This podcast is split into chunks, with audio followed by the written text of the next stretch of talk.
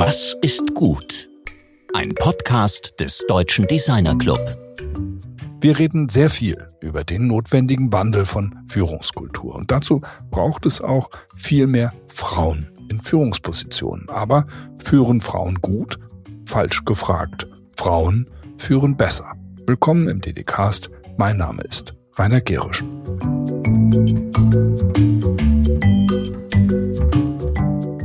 Im letzten DD-Cast sprachen wir mit Nina Sieverding und Anton Ralves, den ChefredakteurInnen der Zeitschrift Form, über die Vienna Design Week, den Design Workshop in Bois Boucher und das neue Heft der Form.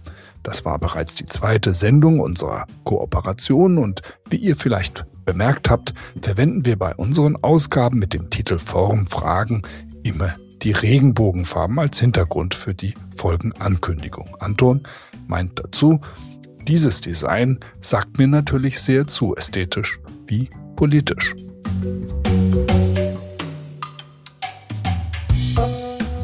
Diversität und Geschlechtergerechtigkeit sind ein hochpolitisches Thema und kann ganze Staatsstrukturen ins Wanken bringen, wie wir gerade im Iran sehen. Aber auch hier bei uns in Deutschland sind wir noch lange nicht am Ziel, schon gar nicht, wenn es um Unternehmensführung geht. Und dazu sprechen wir heute mit Ute Clement. Sie ist eine sehr erfolgreiche und sehr erfahrene Psychologin, systemische Organisationsberaterin und Buchautorin. Ihr neuestes Buch heißt Frauen führen besser. Ein Titel, der sich in durchaus provozierender Weise an Männer richtet, könnte man denken. Ihr werdet im Gespräch erfahren, wie Ute das genau gemeint hat und was sie mit dieser Aussage bezweckt hat.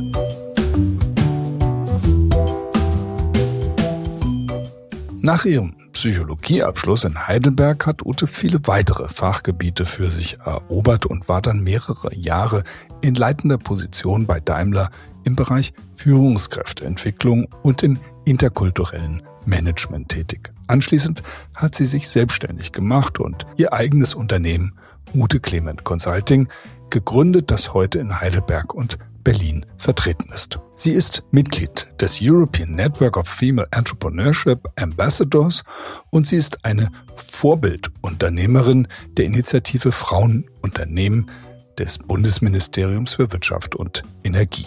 Sie kennt sich mit Führung aus und bei ihr können wir davon ausgehen, dass sie den Buchtitel Frauen führen besser nicht leichtfertig gewählt hat. Sie weiß, wovon sie spricht.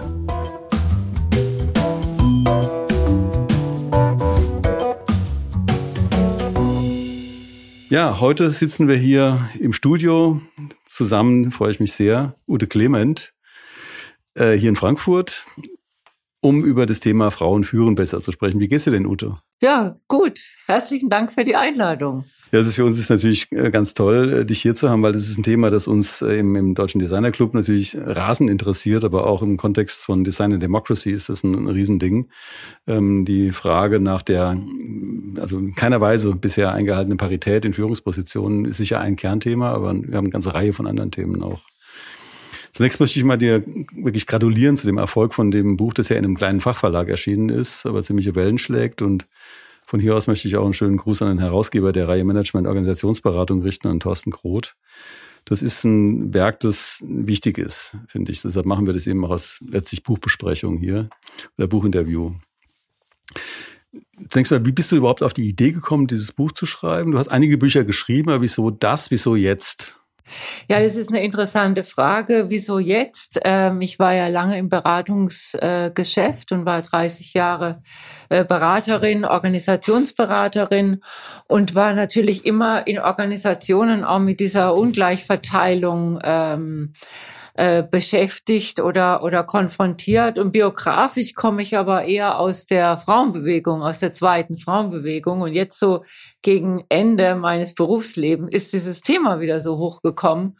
Und letztendlich hat der Verleger vom Karlauer Verlag, der Fritz Simon, mich draufgebracht zu sagen, lass uns doch da was dazu machen. Am Ende haben wir uns dann, äh, habe ich das Buch dann so geschrieben, wie ich es geschrieben habe und äh, haben uns da darüber ganz gut äh, äh, verständigt, dass es einfach wichtig ist, auch in dem systemischen Fachverlag und in dieser Szene so ein Buch zu schreiben. Das ist für uns ähm, jetzt von der Designbranche aus gesehen, die ja immerhin knapp 350.000 Personen in Deutschland umfasst, je nachdem, wie man das rechnet, ähm, befinden wir uns in einem, wie ich finde, außerordentlich traurigen Zustand, dass wir eine Mehrzahl von weiblichen Diplomantinnen und Masterabsolventinnen haben und eine absolute Minderzahl von Frauen in Führungspositionen.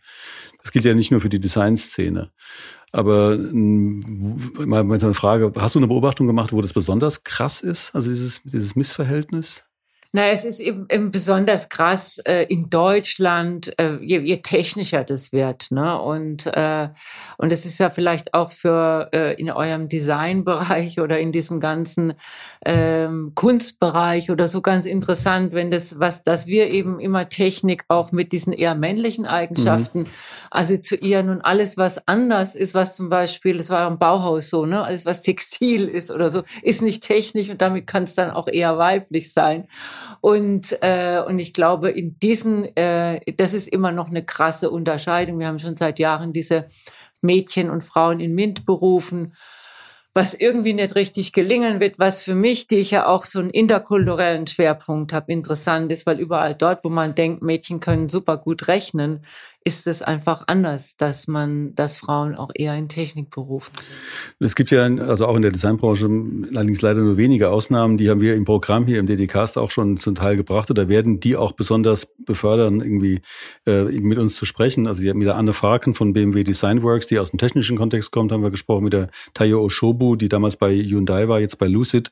Oder eben mit Lena Jüngst von Air Up, die selbst eine extrem erfolgreiche Unternehmensgründerin ist. Man kann also nicht pauschal sagen, dass Frauen nicht in Führung Führungspositionen kommen. Wo sind denn sozusagen die besonderen Hemmnisse? Du sagst also, wenn wir jetzt sagen, wir haben jetzt diese große Absolventenzahl, ähm, da ist ein Filter irgendwo. Und äh, dann ähm, kommen die einfach nicht da an, wo sie eigentlich sein könnten, aufgrund ihrer Talente, aufgrund ihrer Ausbildung, aufgrund ihres Engagements auch. Naja, ich glaube, ich, ich meine, der Untertitel von dem Buch heißt ja Wahrnehmungshilfen für Männer und Frauen. Und ich äh, denke immer noch, dass es diese äh, oft beschrieben Glasdecke gibt. Also dass man eben bis zu einer als Frau jetzt bis zu einer bestimmten Ebene kommt und dann wird's äh, eng. Ich habe das auch selbst erlebt, weil dann einfach ich sag's mal so platt, immer noch die Jungs gern unter sich sind. Und ähm, und weil dann einfach dieses andere oder dieses äh, vielleicht ähm, stört oder man kann dann nicht mehr so äh, locker irgendwie reden. Und es klingt jetzt irgendwie, glaube ich, für jüngere Ohren so, oh, ist das ein bisschen vom letzten Jahrhundert. Aber es ist immer noch so, wie ich mir auch von jungen Frauen berichten lasse. Und die, ähm, dass, dass es da einfach so eine gläserne so eine gläserne Decke gibt, auch bei Frauen, die gerne weiterkommen würden. Und dann gibt's natürlich diese, dieses, was in, auch in Deutschland, wenn man so international guckt, besonders ähm, schwer wiegt, ist diese Idee, das Kind gehört zur Mutter und äh, was äh, ganz bei vielen einrastet, auch auch in vielen Interviews werden die Frauen gefragt, wie sie, wie sie das vereinbaren und die Männer werden es nicht gefragt und die Politikerinnen müssen sich rechtfertigen. Also diese, es gibt auch dieses schöne Buch, ne, was Frauen gefragt werden, Interviews, was Männer gefragt werden.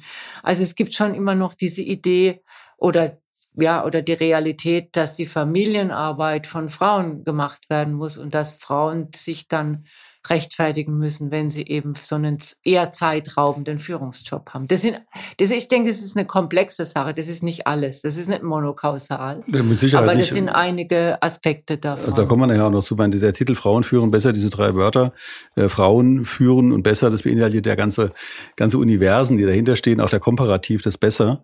Äh, wenn man jetzt das aus einer feministischen Perspektive betrachtet, kann man das ja als eine Art Kampfruf verstehen. Du sagtest ja auch, dass du aus der Frauenbewegung kommst und der auch auf dem Transparent von der Demo gezeigt werden könnte, mit dem Hintergedanken, den Frauen wurde, also mal gesetzt den Fall, dass es irgendwie, ist ja anthropologisch relativ weit auch entwickelt, tatsächlich früher mal ein Matriarchat herrschte und dann das Patriarchat den Frauen den Führungsanspruch streitig gemacht hat oder, irgendwie sie unterdrückt hat, ist das jetzt im Grunde eine Forderung, bizarrerweise jetzt erst im Jahr 2022 noch in keiner Weise eingelöst, die ja von Kate Millett mit Sexual Politics 1970 schon irgendwie äh, beleuchtet wurde, jetzt von Caroline Perez Criado 2019 in Bezug auf AI und diesen AI-Bias.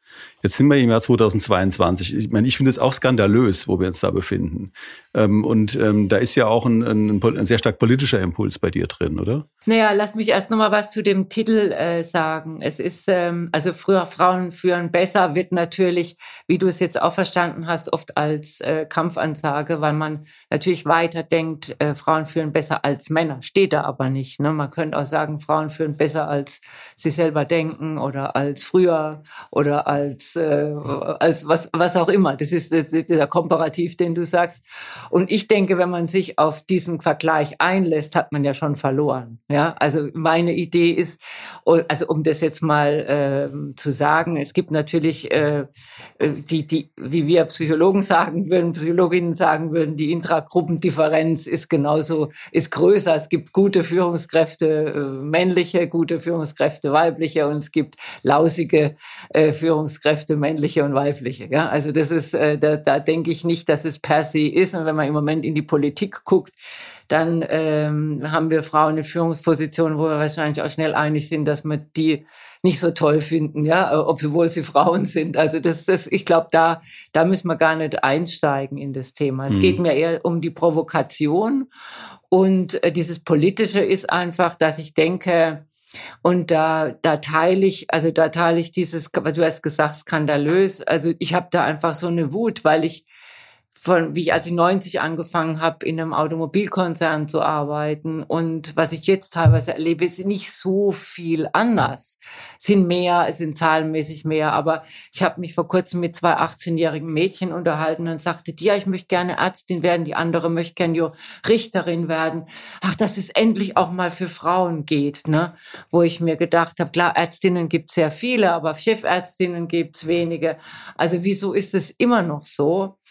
Und systemisch ist es ja so, dass du eher immer die Sachen erklärst, die sich nicht verändern. Die Sachen verändern sich, aber die Idee ist ja immer, warum verändert sich das nicht? Weil dafür musst du eigentlich was tun. Wenn du nichts tust, verändert sich's. Ne? Du, du, du hattest eben schon dieses, dieses, diese Kippfigur angesprochen. Also aus einer postfeministischen Perspektive könnte man ja auch sagen, wieso eigentlich diese Kippfigur Männer und Frauen, wieso nicht alle Geschlechter und äh, wieso überhaupt, äh, was, was sind das für Zuschreibungen?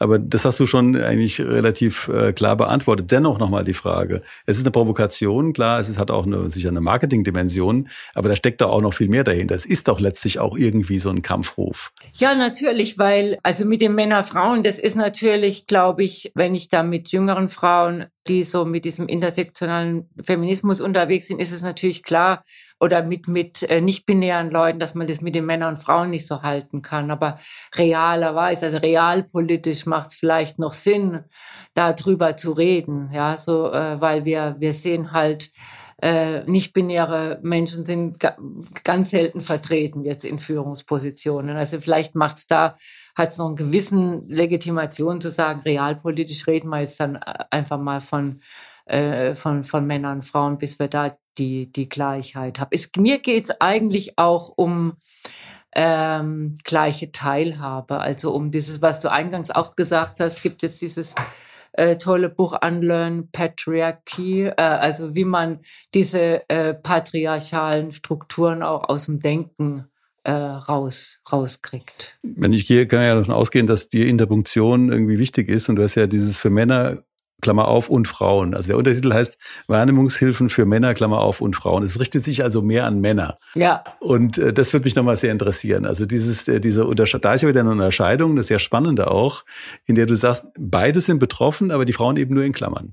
Ja, also warum, warum ich das in, in also Wahrnehmungshilfen für Männer geschrieben habe, ist, glaube ich, weil und das hast du ja auch in, in verschiedenen äh, Debatten, weil man sich, glaube ich, als Mann teilweise nicht vorstellen kann, äh, wie diese ähm, Abwertung oder wie, wie dieses Ausschließen funktioniert. Ne? Und äh, in dem Buch gibt es ja so ein Kapitel zum Beispiel, wir beurteilen hier nur nach Leistung. Mhm. Ja? Und äh, wenn du halt als Mann jetzt nicht weißt, dass Frauen zum Beispiel einfach wirklich sagen wir mal, die meisten Frauen, die meisten weiblichen Personen, wenn sie einen Job angeboten kriegen, sagen, ja, also ich weiß nicht genau, ob ich das kann und mal gucken, traust du mir es wirklich zu? Ja, wenn du die gleiche Frage an den nächsten Kandidaten, einen jungen Mann stellst, sagt er, klar kann ich und, und hinterher geht ihm vielleicht irgendwie die Muffe. Und dann denkst du, na, wenn die das selber sich nicht zutraut, also da, wenn du nicht diese spezifischen Verhaltensweisen dekodieren kannst, dann bleibst du immer im gleichen Muster. Und deswegen ging das so um Wahrnehmungshilfen oder so eine andere Aussage, dass man einfach und da habe ich frühe Erfahrungen. Ich habe in Heidelberg im Studium Generale in den 80er Jahren gearbeitet und dann hatten wir immer nur, nur Männer auf dieser Liste. Mhm. Und wenn wir gesucht haben oder wenn ich zu denen gesagt habe, dann such doch bitte, dann haben die immer Frauen gefunden. Ne? Mhm. Also, und es geht ja bei Musikfestivalen so, wir haben in Heidelberg jetzt so ein Jazzfestival, das ist einfach quotiert und auf einmal kommen diese ganzen tollen Jazzmusikerinnen, mhm. die man vielleicht nicht wenn ich jetzt sage, sag mal zehn Jazzmusikerinnen, mhm. dann fallen dir vielleicht auch erstmal acht Männer ein. Mhm. Aber wenn man sucht, dann findet man die. Und deswegen geht's mir auch um Wahrnehmungshilfen für Männer, um zu sagen, ich lerne einfach auch mal anders dahin zu mhm. gucken. Das ist ja für uns, also hier im Programm äh, achten wir ja da extrem strikt drauf. Wir haben wirklich äh, zahlenmäßig exakt genauso viele Frauen wie Männer im Programm mit diesen 110 Sendungen und es wird auch von Frauen insbesondere sehr ähm, äh, wertgeschätzt, dass wir das machen. Das ist nicht unbedingt mehr Arbeit übrigens. Äh, das ist einfach ein anderer Blick. Ja. Und äh, ich erinnere mich auch an äh, die Aussage von Paola Antonelli, die ja Chefkuratorin für Design und Architektur im MoMA ist, die also ständig gefragt wird nach, äh, empfehlen Sie mir ein paar gute Designer oder Architekten. Und sie sagte, dass sie das Thema Feminismus überhaupt nicht äh, sozusagen auf, die, auf den Tisch legt. Sie schlägt einfach nur sieben Frauen vor und drei Männer. Und auf die Art und Weise hat sie eben im Laufe der Jahre da eben auch die Vergabe äh, für große Projekte verschoben.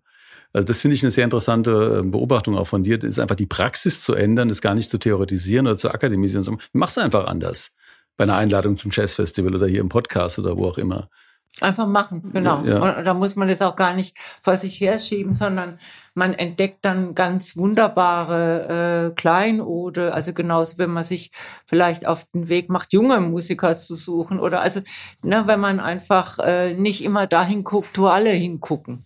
Du, du bist ja äh, mal vom Beruf her im, letztlich Organisationsentwickler, also mit einem systemtheoretischen Hintergrund, also systemischer Organisationsentwickler und eben auch Rin und auch äh, natürlich auf deinem, deinem Hintergrund deiner Ausbildung als Psychologin ähm, eine Frau, die sehr äh, auf die auf die Beziehungen schaut. Also meine Beziehungen, also im Sinne der der Kommunikation, also nach Luhmann, aber in Beziehungen auch im Sinne jeglicher Dimension von von sozialen ähm, Relationen so. Ähm, wenn man jetzt über Führung spricht, ist es ja ein wahnsinnig paradoxer Begriff. Also was eigentlich äh, sozusagen da Führung sein soll in den Beziehungen zwischen den Menschen. Also das soll ja eine Frau hier auf dem Titel zumindest irgendwie äh, ist es in dem, in dem, in dem Titel angelegt. Eine Frau führt. Aber wie führt sie? Und wie führt sie besser?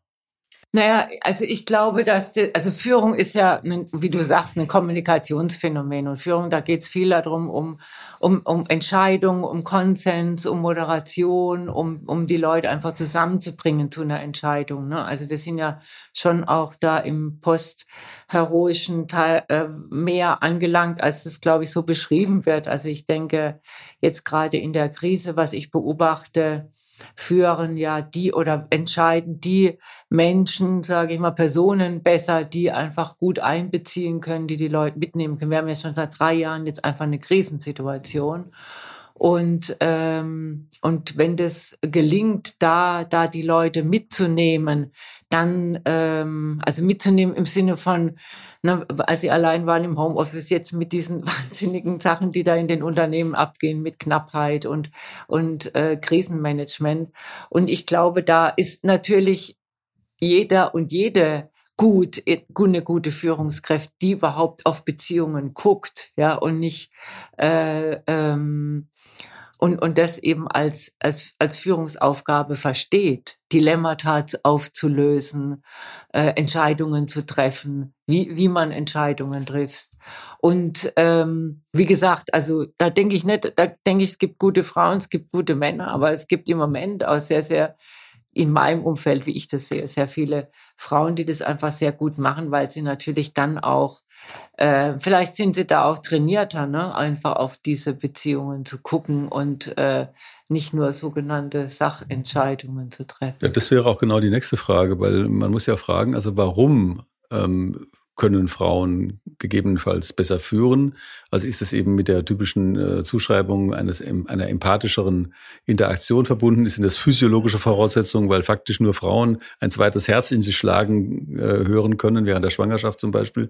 Was sind jetzt aus deiner Position heraus die Bedingungen oder die Grundlagen, die es besser führen können? Also ich glaube, wenn man anfängt mit dieser äh, zus unterschiedlichen Zuschreibungen, kommt man in Teufelsküche ja, ja wie wir so. sagen würden. Also weil, weil wie, wie ich schon gesagt habe, ne, du hast genauso viele äh, empathische Männer wie empathische Frauen und äh, da ist die Differenz in der Gruppe der Männer oder in der Gruppe der der Frauen, wenn man so will, ist da ähm, ist ist ist da glaube ich also dass diese Zuschreibungsgeschichten ähm, die funktionieren glaube ich nicht. Was funktioniert und das ist eine interessante Untersuchung ist, wenn du Leute befragst, was sind denn Eigenschaften oder Phänomene, die du einer Führung zuschreibst, dann sind die ersten fünf eher solche, die mit einem männlichen Verhalten assoziiert werden.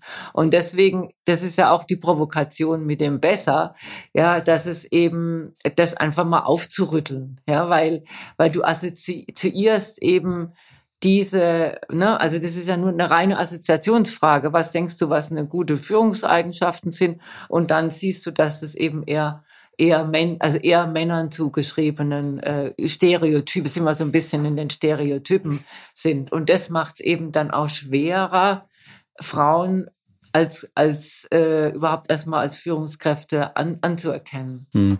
Gehen wir mal auf diesen, wie ich finde, sehr eigenartigen Tatbestand ein, dass zahlreiche Frauen äh, da draußen sind in der Wirtschaft, die sich weigern, auf Parität zu pochen. Also das ist eine ganz eigenartige Geschichte, das höre ich auch immer wieder. Ja, brauchen wir doch gar nicht mehr dran zu arbeiten, ist doch schon längst erledigt oder so. Oder äh, ich bin da ja ohnehin, ich zeige meine Leistung und dann komme ich auch weiter. Äh, das ist ein sehr eigenartiges Phänomen. Wie, wie beschreibst du das denn? Ach, ich glaube, das hat jetzt auch viel mit diesen Quotendiskussionen zu tun. Ne? Also dass, ähm, dass man nicht, äh, wollen Sie denn eine Quotenfrau sein? Ja, das habe ich früher sehr oft gehört und äh, und die äh, Jutta Almdinger zum Beispiel sagt, sie die hat ja ein Buch geschrieben, warum ich gerne, oder da in einem Artikel das geschrieben, warum ich gerne Quotenfrau bin. Die ähm, das, äh, das es gibt so eine Idee, dass wenn man ähm, eben aufgrund der Tatsache, dass man jetzt eben für Frauen kämpft und so nach oben gekommen ist, dass das irgendwas schmälert.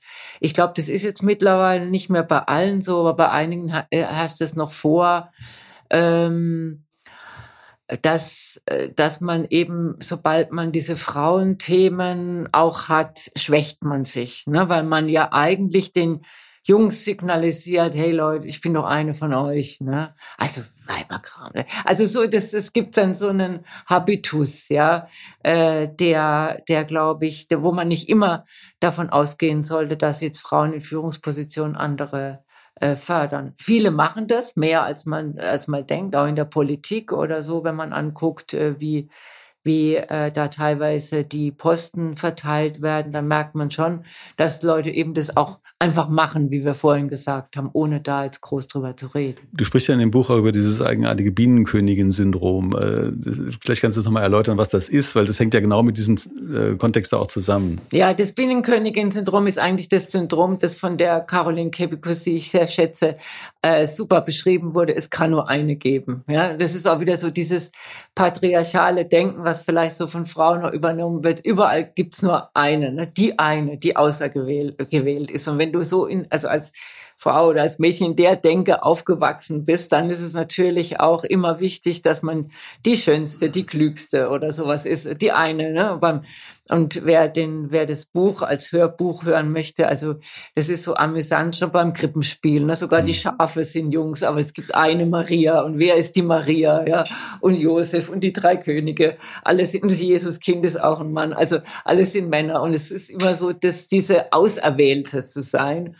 Und da kommen natürlich sehr viele Muster her, mhm. dann andere wegzudrängen oder zu sagen, also ich bin die jetzt und und auch dieses Frauenbashing untereinander äh, anzugucken, ja, dass das eigentlich so ein äh, Phänomen ist, mit dem man sehr viel Entsolidarisierung äh, hinkriegt. Und wir hatten, wir haben ja eine Zeit lang solche Lunch Talks äh, gemacht und dieses Thema hat wirklich sehr, sehr viele Frauen angeregt, darüber nachzudenken, wo sie selber dieses äh, Ding drauf haben. Es kann nur eine geben und ich bin das, ja. Und äh, und da glaube ich, äh, das sind, ich meine, ich beschreibe ja in dem äh, in dem Buch einerseits äh, strukturelle Themen und andererseits aber auch Themen, wo, wo Frauen mal mit sich selber in die Wahrnehmung, das ist dann die Klammer, gehen können und sagen, äh, wie, also wieso, wie nehme ich das eigentlich wahr? Zum Beispiel dieses Bienenköniginnen-Syndrom. Also es ist ja dann auch nur die eine. Ja. du hast ja vorhin äh, schon irgendwie über diese Zuschreibung äh, zu, ähm, also der besseren Eignung für Führung gesprochen. Also man sagen, fünf äh, mhm. Attribute, mhm. wie auch immer, die werden eher Männern zugeschrieben. Aber was, was wären denn deine Grundthesen zur Qualität und Differenz zwischen dem Führen von Frauen und Männern? Also man, diese, diese Zuschreibung, die ja im Grunde in so eine Irre leitet, die ist irgendwie natürlich problematischer. Wenn du jetzt selbst drauf schaust, also auch mit deiner Erfahrung in der Organisationsberatung, in deiner eigenen äh, Praxis, was wäre denn die Qualität und äh, sozusagen und die Differenz zwischen dem, wie Frauen und Männer führen? Das kann ich, also das, da, da, da würde ich gar nicht hingehen okay. an diese Stelle, sondern ich würde sagen, es ist immer, ähm, es ist immer gut, wenn wenn es diverse Teams gibt. Also wenn du Frauen und Männer hast und eben jetzt im internationalen Bereich sehen wir das auch, dass eben auch die Leisen gehört werden und die, die Lauten irgendwie nicht nur immer reden. Also da gab es ja auch eine unheimliche, ich komme aus diesem, wie, gesagt, aus dem interkulturellen Bereich, da gab es ja auch eine unheimliche Lernkurve, dass man gelernt hat, dass es Kulturen gibt, ähm, also dass es in Kulturen nicht so angesagt ist, immer laut sofort zu reden. Ne? Und dann hat man gemerkt, wenn man nicht das so moderiert oder führt, dass man diese leisen Stimmen oder zurückhaltenden auch zu Worte bringen, äh, äh, kommen lässt, dass man dann einen Teil verliert. Und ich glaube, es geht wirklich darum, immer diese Diversität auch zu moderieren oder im Blick zu haben. Wenn man jetzt in die HR-Abteilungen und Vorstände von deutschen Unternehmen schaut, dann ist es ja irgendwie noch nicht angekommen. Das, meine, das ja, ergibt sich ja im Grunde. Also die Empirie zeigt das einfach. Und, und ähm, ich, meine, das ist jetzt keine Kampfschrift, das hatte ich eingangs mal so ein bisschen provokant gesagt, aber es ist durchaus eine Schrift, die ja eine bestimmte Absicht verfolgt. Ähm, wie glaubst du, kann sich das in der in der operativen Praxis der Unternehmen eben ändern? Was sind, also jetzt meine, es gibt natürlich tausende von Gleichstellungsbeauftragten und allen möglichen Programmen und so weiter und so fort, aber du hast ja eine, eine enorme Erfahrung eben in Transformationsprozessen und Entwicklungsprozessen in Unternehmen. Also ich, ich meine, je länger man in diesem Beratergeschäft ist, desto mehr kommt man eigentlich ähm, zu der These, dass, dass die Idee, dass durch Einsicht sich was Verhalten ändert, dass die nur minimal äh, umsetzbar ist. Das heißt, man muss immer Attraktoren schaffen oder Rahmenbedingungen schaffen, indem man dann einfach sich rein verhalten muss, ja. Und äh, ähm, in dem Unternehmen, in dem Automobilunternehmen, in dem ich da gearbeitet habe, ging das einfach nur so, dass man bei jeder ähm, Führungsentscheidung gefragt hat und wo ist die Liste mit den Frauen und also, dass man auch intern einfach quotiert. Du kriegst es nicht anders hin und ähm, es gab die Diversity-Beauftragten, es gab Anti-Bias-Schulungen, die sind super gut, ja, aber, aber dadurch änderst du nicht. Es ändert sich erst was, wenn du die, die, die anderen weiblichen Personen am Tisch hast, wenn, wenn man damit umgehen muss. Und das ist das, was ich eingangs, also was ich am Anfang auch gesagt habe. Es ist ja eher zu, zu erklären, was sich nicht verändert. Und da muss man einfach Fakten schaffen. Und in dem Moment geht man damit um. Mhm. Ich glaube nicht, dass man durch ein, also es gibt natürlich Leute, die, die das fördern und Mentorprogramme und so weiter. Aber ich habe jetzt so viele davon gesehen. Und wie du sagst, in der Empirie schlägt sich nicht wirklich mhm. durch. Mhm. Es schlägt sich nur dadurch, wo man einfach, ähm, wo man Ziele setzt und wo man Quoten setzt und wo mhm. man das in den Leuten in die Zielvereinbarung reinschreibt und es ist boni-relevant. Mhm. Es ist ein, das ist so meine späte Erkenntnis. Hm, sehe ich übrigens auch so. Also aber ich meine, das Thema ist bei uns jetzt, also ich habe zwei erwachsene Töchter und meine Frau, also für die ist das ganze Thema, ich habe ja den Begriff skandalös am Anfang auch verwendet, äh, einerseits skandalös, andererseits wahnsinnig frustrierend zu sehen, also wie wenig sich ändert. Also mit meiner Frau eben auch darüber gesprochen, die ist natürlich auch schon seit einigen Jahren, Jahrzehnten beobachtet und sagt, das konnte ich mir überhaupt nicht vorstellen, dass es damals so schlimm war, wie es wirklich war. Und das Schlimmste ist, dass sich eben seitdem so wenig verändert hat. Also man hat sich dann doch viele, ziemlich viele Illusionen gemacht und gedacht, naja, da ist irgendwie ein Transformationsprozess in Gang gekommen, eben in der, im Prozess der Moderne, der eben letztlich auf Aufklärung hin gerichtet ist und am Schluss ist alles gut. So. Und jetzt haben wir ja eben auch ein Phänomen momentan eben das, die Zunahme von autoritären Regimen oder von, selbst solche wahnsinnigen Geschichten wie äh, einen angezettelten Krieg. Äh, und ähm, kann man denn, oder würdest du da eine, eine Aussage dir zutrauen, sozusagen, äh, über die, äh, über die, über das, was eben so eine äh, in der Politik letztlich, in der politischer Führung der Unterschied zwischen Frauen und Männern ist? Das ist ein ganz schwierige, äh, schwieriges Feld, weil ich ja gerade, ähm, also wenn du jetzt anguckst in Italien oder in Frankreich oder so, sind es ja auch äh, Frauen, die diese rechten Bewegungen anführen. Insofern würde ich da nicht in diesen Unterschied gehen. Ja, also wir haben ja, äh, also ich, ich äh, kann mir nicht vorstellen, dass wir da jetzt äh, dass man da jetzt postulieren könnte, das wäre besser, wenn mehr, mehr Frauen in der Politik wären. Auch Frau Merkel äh, war, war, war, wie sie, war, war vor allem halt auch äh, Naturwissenschaftlerin und, ration, und, und, äh, und hat es in einer Art und Weise gemanagt. Das will ich auch gar nicht bewerten, wie sie das gemacht hat. Und äh, deswegen denke ich, äh, ich denke nur, dass eben, äh, dass wir wenn wir zum Beispiel vom feministischer Außenpolitik reden oder wenn wir halt äh, dann dann reden wir davon, dass es mittlerweile Erkenntnisse darüber gibt, dass eben ähm, Friedensverträge, die ausgehandelt werden und Frauen sind dabei, ähm, dass die länger halten, weil man diese Aspekte mit berücksichtigt hat. Also die Lebensumstände, die eher Frauen dann reinbringen. Und das hat wieder was mit gleicher Teilhabe zu tun. Ja? Also wenn du ähm, da gibt's wirklich sehr gute Untersuchungen, dass wenn nur Männer am Tisch sind, die diese ganzen Aspekte wie Mädchenbildung, Afghanistan und diese ganzen Themen einfach schlicht nicht auf dem Schirm haben. Und das sind dann wieder diese Wahrnehmungen. Und, und da, deshalb denke ich, dass eben diese, diese Art von Politik und Teilhabe zu besseren langfristigen Ergebnissen führt.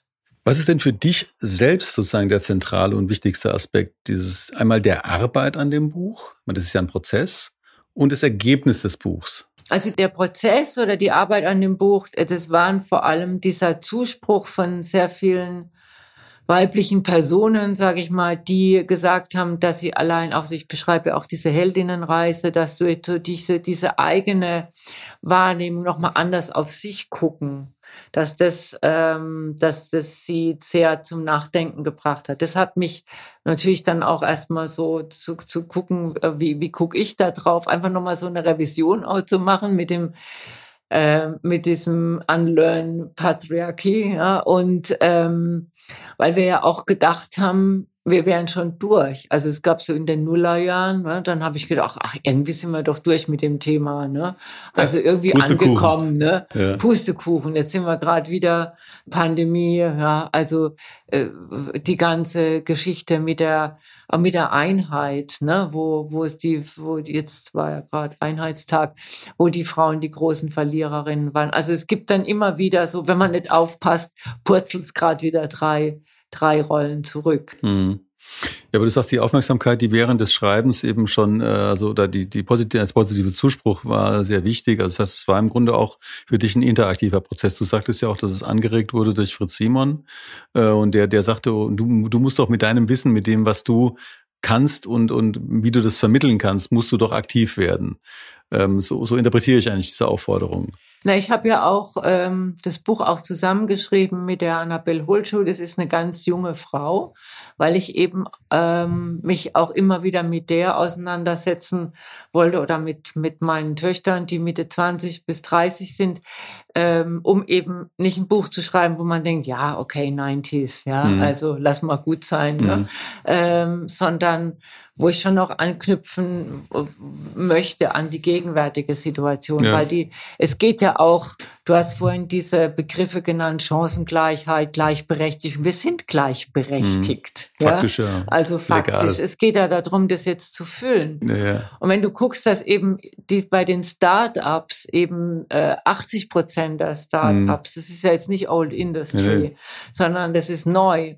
80 Prozent der Start-ups äh, äh, es werden von Männern gegründet. Mhm. Und wenn du dann, die BW Bank hat witzigerweise so eine eine Stelle auf Direktorinnen-Ebene, äh, wo sie sich mit Frauen und Geld beschäftigt. Ne? Ja gut, wir haben jetzt irgendwie, ich bin ja da in dem Axel, diesem äh, Energieaccelerator in Karlsruhe auch aktiv. Da ist jetzt eben auch eine neue Mitarbeiterin äh, dazu gekommen, die sich eben ausdrücklich um diese Themen kümmert. Also dass man sagt, ja. also in dem sehr, sehr techniklastigen Energiefeld, da Frauen mehr dazu ermu zu ermutigen, eben auch zu, zu gründen. Und wir haben hier bei uns im Programm auch schon zahlreiche Gründerinnen gehabt. Die sind in der Tat in der Minderheit, aber die gibt's natürlich. Ja, aber es ist halt ja. halt auch, aber weißt du, wenn du, du, es gibt halt Untersuchungen, dass die schwieriger, also dass die schwieriger an Finanzierungen kommen und oder vor kurzem habe ich auch einen Artikel in der SZ gelesen, wo eine, wo eine Frau sich um so neuartige ähm, Hygieneprodukte äh, gekümmert und dann der Interview oder in dem Interview stand, nach sie, das heißt, sie haben jetzt auch wieder in ein Nischenprodukt investiert. Das heißt,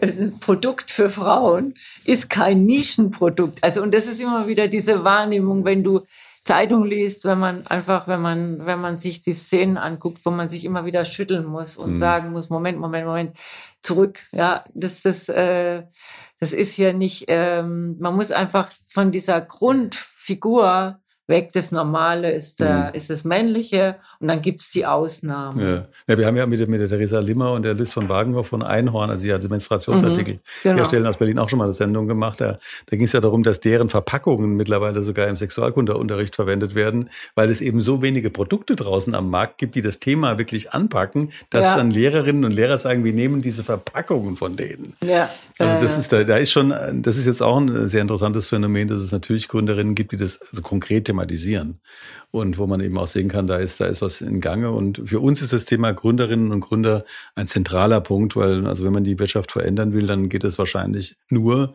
indem eben dann eine Masse von neuen Gründungen auch stattfinden, die auf diese Art und Weise Leute in Führungspositionen bringen, der Verantwortung übernehmen. Aber nochmal zu, zurück zur Wahrnehmung deines Buchs. Ähm, wie wird es denn jetzt wahrgenommen? Also ich meine, es ist erfolgreich, klar, mhm. in allen möglichen Stellen taucht es auf und du bist damit eben auch äh, in die Öffentlichkeit getreten. Also nutzt es jetzt eben auch für Lesereisen oder für, für Gespräche. Aber was ist, wie nimmst du die Wahrnehmung wahr? Naja, die, also was, was es auslöst, ist einfach, dass sich jetzt äh, Gruppen bilden, die darüber diskutieren okay. oder zu dieser, wie gesagt, zu dieser Heldinnenreise ähm, äh, es Anfragen gibt, doch da mal äh, mehrtägige Seminare zu machen. Also ähm, dass sich eben gerade also von von von eher weiblichen Personen viel Zuspruch gekriegt, da auf diese Prozesse zu gucken, aber auch ähm, ich aber auch mit Männern diskutiere, die, glaube ich, sonst äh, nicht da offen wären für das Thema. Ne? Also auch wenn ich neue Leute kennenlerne, ich habe das ja dann in meiner E-Mail-Signatur, die mich da sofort drauf ansprechen und da irgendwie neue Gespräche zustande kommen. Ja, also das, und das ist ein, Phänomen, ein Aspekt, der mich sehr freut. Es gibt ja diese Heldinnenreise, die in dem Buch eine, eine zentrale, also Stellung letztlich einnimmt und äh, die eben auch von außen stark wahrgenommen wird. Worum geht's denn da eigentlich? Na, es geht eigentlich darum, es gibt ja diese, in Veränderungsprozessen hat man oft, oder in Filmen hast du oft diese Heldenreise. Also der Held zieht aus und äh, äh, meistert Abenteuer, kriegt also einen Ruf, ja, wie Harry Potter und dann Meister der Abenteuer und überwindet Hindernisse, hat meistens so einen Mentor wie Dumbledore oder bei Herr der Ringe ist immer der gleiche Schauspieler und äh, und dann wird ihm also dann kapiert das immer nicht und kapiert es immer nicht und dann wird ihm so die zentrale Frage gestellt, taucht er ab in die Unterwelt und dann kapiert das irgendwie und dann geht er mit dem Essenz des Wissens zurück ins Auenland oder wo, wo auch immer hin. Ne? Das ist so Parsifal für die eher Oder nicht die, so oft die, ins Kino, Kino gehen, weil die Argonauten die von äh, genau, Apollonius also, von Rhodos auch. Ja. Und äh, und es, ich bin auf ein Buch gestoßen, das ist von einer Jungianerin, ähm, die heißt äh, äh, Murdoch und die hat gesagt, die weibliche Heldenreise, Heldinnenreise geht anders. Und zwar ähm, gibt es da interessante Phänomene, dass man sich eigentlich als Mädchen äh, in der Sozialisation so von der Mutter abwendet, ne? weil man ja irgendwie oft auch so eine, dem Vater gefallen will und dann kann man schnitzen oder in meinem Fall Karten lesen oder auf Bäume klettern und all das. Und hat dann so dieses Phänomen, was auch unter diesem Phänomen Run with the Boys äh, äh, beschrieben wird. Ne? Man rennt so mit den Jungs rum und, und ist dann wieder die, die eine, die eher mit, mit ne? ich möchte lieber mit den Jungs spielen, ich bin gar kein, äh, ich möchte da nicht irgendwie mit diesen Tüti-Kleidern rumlaufen.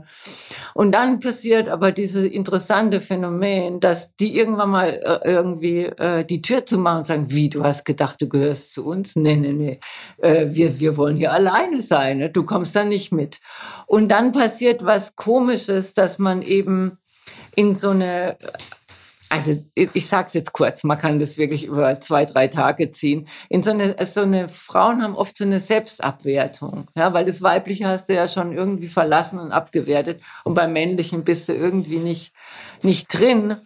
Und, ähm, und dann kommt so eine Perfektionismus oder so eine Selbstabwertung, das, was man versucht dann, was viele äh, äh, meiner Freundinnen oder so auch, äh, ich beobachte mal die Kinder, man will irgendwie perfekt sein kommt dann in so eine Überforderung und erst wenn man sich dann wieder ankoppelt und sagt, hey, was will ich eigentlich, dann ist es sozusagen dieser Bogen mit dem Elixier. Und, und das hat auf viel Resonanz, ähm, oder diese Heldinnenreise stößt auf viel Resonanz, weil ich glaube, dass sehr viele ähm, weibliche Personen das eben kennen, dass sie in beiden Welten zurechtkommen, aber dann auf einmal eben diese männliche Welt die Anerkennung versagt. Ne? Und äh, das kann man jetzt nochmal sehr, sehr viel differenzierter ausbuchstabieren.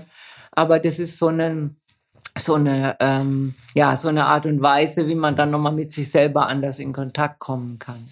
Ja, ich denke, es ist irgendwie in einem Gespräch klar geworden, also dass eben diese Wahrnehmungshilfen für Männer und Frauen äh, durchaus äh, sehr praktisch auch äh, anwendbar sind. Ähm, und ich bedanke dir auch sehr dafür, dass du da im Grunde den Hintergrund nochmal eingebracht hast, also auch deine eigene politische äh, Geschichte und, und das Motiv, auch das Entstehen dieses, dieses, äh, dieses Buches mir auch sehr wichtig.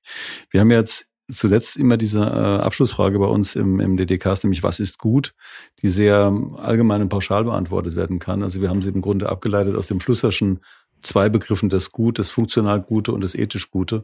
Und da würde ich dir auch gerne noch die Frage stellen, also was ist, was ist gut?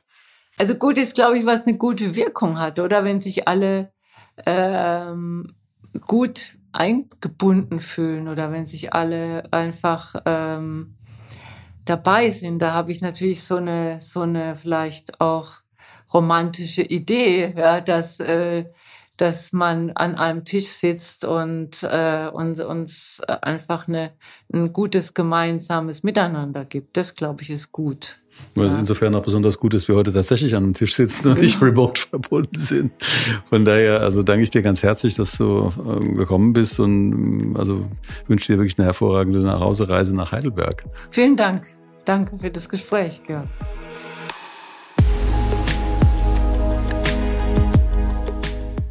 Das war mein Kollege Georg Christoph Bertsch im Gespräch mit Ute Clement. In der nächsten Woche geht es dann um Architektur und Design aus Meisterhand. Matteo Thun gehört wohl zu den bekanntesten Designern dieser Welt. Er berichtet uns von seiner Kindheit auf Kunstbiennalen.